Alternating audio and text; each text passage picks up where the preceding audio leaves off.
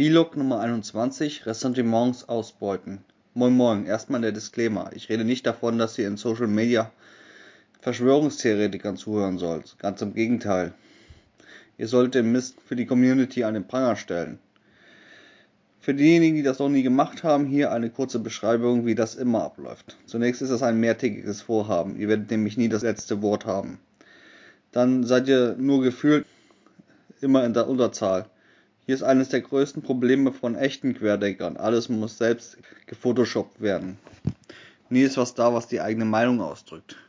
Bei den selbsternannten Querdenkern ist alles vorbereitet. Artikelsammlungen, Memes und angeblich Beweise, dazu komme ich noch. Richtige Querdenker sind kaum vernetzt und ihr müsst immer selbst denken. Das steckt schon in der Beschreibung von Querdenkern, dass die alleine sind.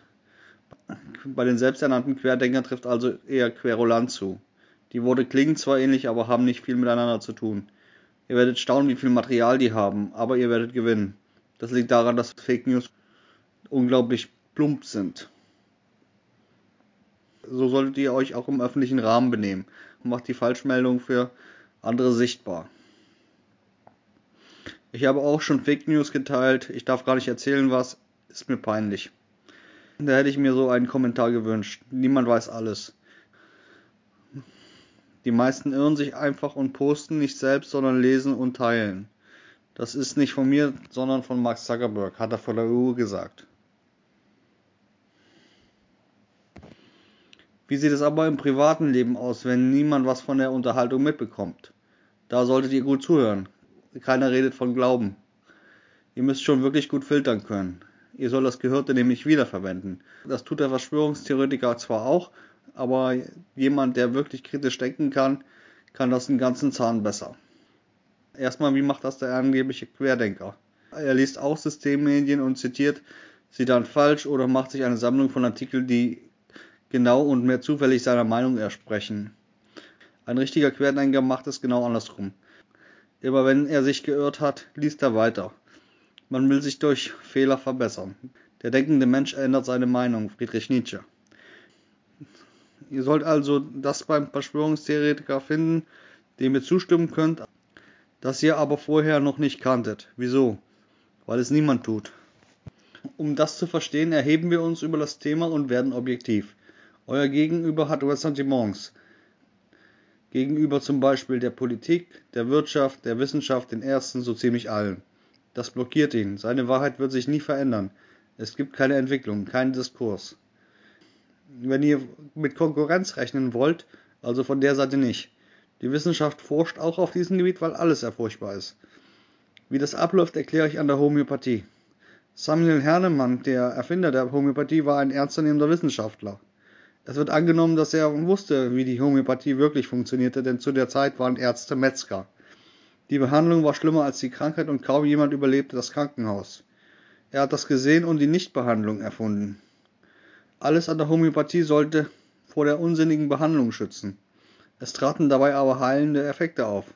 Wenn ich raten müsste, warum Homöopathen glauben, dass verdünnte Präparate stärker wirken, weil der Herr Hahnemann die Preise für die Medizin gering halten wollte. Zu dieser Zeit gab es nämlich auch Wunderheilmittel die nach den überlieferten Wirkungen auch Mutterkorn enthalten könnten und sehr teuer waren. Das muss ein sehr okayer Mensch gewesen sein.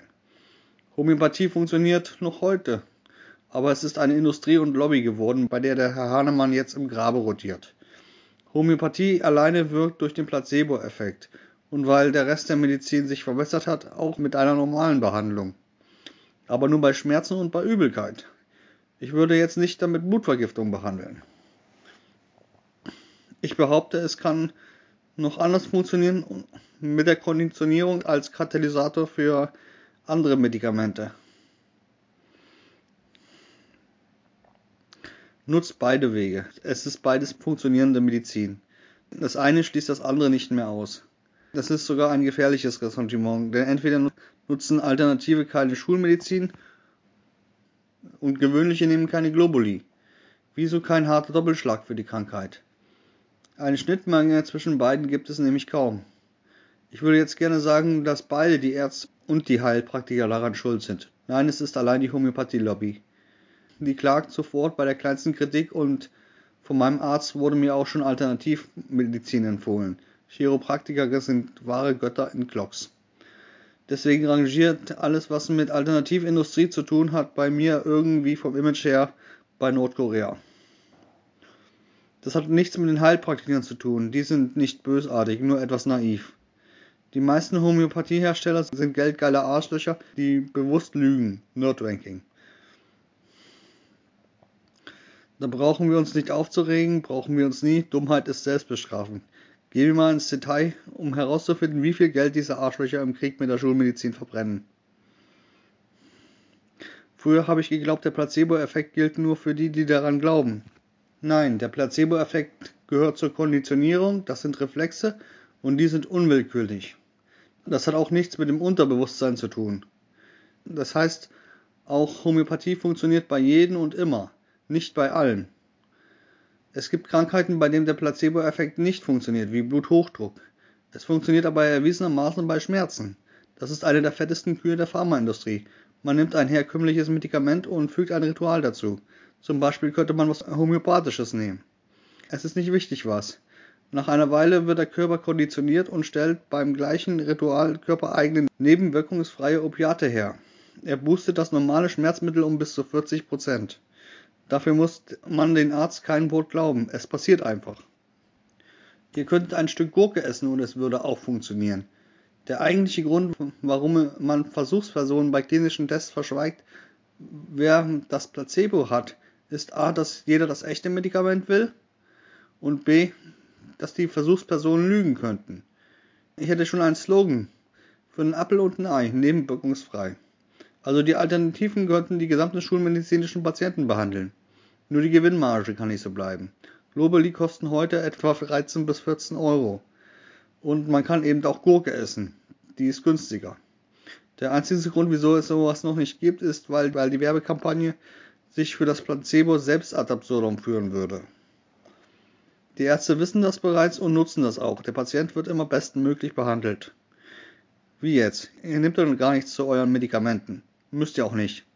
Der Stoff ist nicht wichtig. Es geht auch ohne. Es geht um das Ritual und das lautet, nehmen Sie die Pillen morgens und abends. Das ist Konditionierung über die innere Uhr, die genauer ist, als ihr denkt. Wenn ihr Probleme mit euren Medikamenten habt, zu schwach oder Nebenwirkungen und ihr nicht wechseln könnt, dann versucht doch mal, sie auf die Minute genau zu nehmen. Würde man jetzt Homöopathie verwenden, könnte man öfters diesen Termin verschieben. Schmerzen treten auch oft akut auf und müssen dann sofort behandelt werden.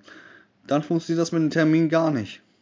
Es ist nur wichtig, dass es ein Ritual gibt, nicht was es ist. Ihr könnt immer das gleiche Lied zu den Medikamenten abspielen, das könnte funktionieren. Vor nicht allzu langer Zeit war die Homöopathie verstärkt in den Medien und es wurde immer wieder wiederholt, dass sie nicht über den Placebo-Effekt hinauswirkt. Wieso wirkt das eigentlich so abwertend?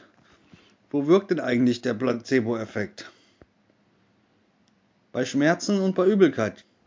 Jetzt sind das nicht die einzigen Krankheiten, aber jede neue Tablette könnte Schmerzen oder Übelkeit als Nebenwirkung haben. Jedes neue Medikament muss bei der Prüfung der Wirkung nachweisen, dass es besser ist als ein Placebo. Das heißt ja, ein Placebo hat eine Wirkung. Ressentiments haben beide Gruppen. Die Jünger der Schulmedizin und die alternativen Mondanbeter. Niemand will eine Behandlung mit einem Placebo, obwohl es nebenwirkungsfrei eine Wirkung hat. Es ist alles bewiesen. 40% plus bei Schmerzmitteln. Wieso werden nicht Placebos verschrieben? Die Antwort ist ökonomisch, es gibt keinen Kunden. Die normalen Patienten sehen die Homöopathieindustrie, wie sie sie immer wieder anlügt und entsorgen alles mit dem Vermerk ganzheitlich. Das mache ich auch, denn nichts ist ganzheitlich und das wird der Arzt auch nicht behaupten. Die Homöopathen nehmen dagegen nichts anderes. Nur mit dem Vermerk ganzheitlich. Das ist aber Homöopathie nicht. Es ist kein Allheilmittel. Die Industrie bewirbt es aber so. Nur ein kleines Stück zurück und Imagearbeit im Milliardenbereich und man sagt, der Placebo-Effekt wirkt. Und ein Preis für ein Mittel ohne Wirkstoff, der ungefähr so hoch ist wie die Verpackung. Und die Homöopathie hätte vielleicht 40 mal so viele Kunden. Homöopathie ist international noch nicht so verbreitet wie in Deutschland. Jetzt kommen wir zum Punkt, wieso ich so großzügig verallgemeinern kann und von jedem Ressentiment, also Vorurteil, sprechen darf. Das haben nämlich ab hier alle. Faschismus, Fundamentalismus, Rassismus, Antisemitismus, Kapitalismus, Kommunismus, die ganzen Deppen auf der Welt. Und ab hier wird es in Sachen Geldverbrennung blödsinnig. Der Punkt heißt Forschung und Entwicklung. Wie läuft das jetzt ab? Bei der Homöopathie spricht man von äh, Binnenkonsens. Das heißt, nur ein Heilpraktiker hat das Recht, andere Homöopathie zu kritisieren und als unwirksam zu bezeichnen. Das geht dabei völlig willkürlich zu. Und meistens werden die Neuheiten in den Himmel gelobt. Das Problem daran, dass solche Konstrukte in jeder anderen Branche bekämpft werden. In der Unterhaltungsbranche wird es Lobeskartell genannt. Beispiel RTL und Weltbild oder Pro7 Sat1. Im Internet ist es Klickbetrug und der Grund, wieso mir bei der Spotify Deutschrap Playlist die Ohren bluten. Es gibt in allen drei Fällen keinen wirklichen Qualitätswettbewerb. Es ist das Monopol, das sich die Beliebtheit aussucht und das bedeutet Monokultur und Innovationswüste. Neues gibt es da sehr zufällig und es geht nach Nase. Die Homöopathie hat sich seit über 200 Jahren deshalb nicht verändert. Wenn ich mir als Unternehmer den Erfolg aussuchen kann, gehe ich an der Welt und am Kunden vorbei. Er hat Bedürfnisse, die erfüllt werden müssen, nicht ich. Wenn nur gelobt wird, weiß man auch gar nicht, was man verbessern soll. Das Problem haben alle Extremisten. Bei Rassismus hat man die völlig richtige Beobachtung gemacht, dass es einen Unterschied zwischen Schwarzen und Weißen gibt.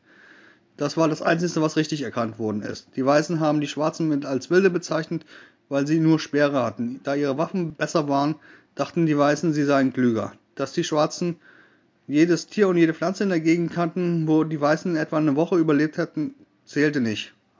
Weiße waren trotzdem immer klüger als Schwarze.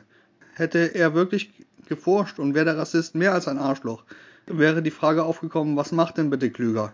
Alle Rassisten wären jetzt Pädagogen. Die gab es nämlich noch nicht. Würde die Homöopathie-Lobby ehrlich sein, gäbe es auch keine Homöopathie mehr, aber auch keinen Placebo-Effekt.